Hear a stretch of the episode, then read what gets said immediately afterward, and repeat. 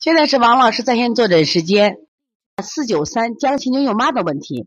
王老师，我女儿内热体质，一直做的滋阴清热的手法，五天没拉大便了，中间用了两次开塞露，走只拉一点，而且很硬。我也做了润肠通便的手法，效果也不太好，要怎么做呢？另外，改变内热体质要多久呢？谢谢。其实啊，我谈到你这个案例呢，我就刚刚讲的那个脐泻案例，这个小孩呢也是大便干结，就是我们为什么用滋阴做不好呢？你如果只解决滋阴，你的孩子吸收不好。所以他仍然是你做了效果也不好，但是这前提是你的手法要到位，手法就是手法一定要服帖到位。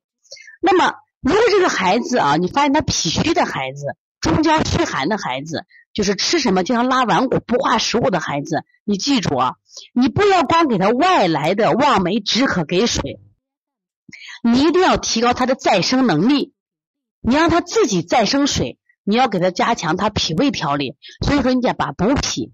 把外劳宫、补脾、揉板门、足三里要加上了。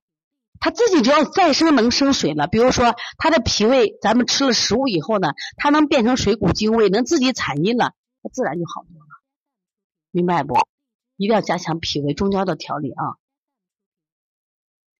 改变内热体质要多久呢？每个孩子不一样，孩子本来就是阴不足阳盛，你为什么要非得把他这个内热体质改成改成什么呀？只要相对阴阳平衡就可以啊，所以从现在开始学习小儿推拿，从现在开始学习正确的育儿理念，一点都不晚。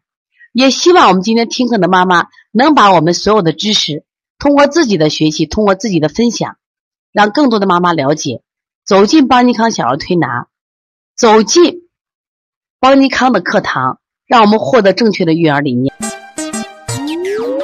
小小问号举手报告懂礼貌说声老师好。排队走就像小火车奔跑又整齐又自豪。小小问号举手报告为什么星星不睡觉？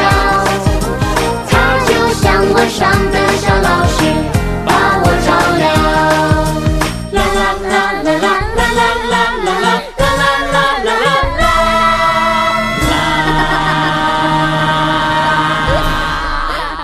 哈哈哈哈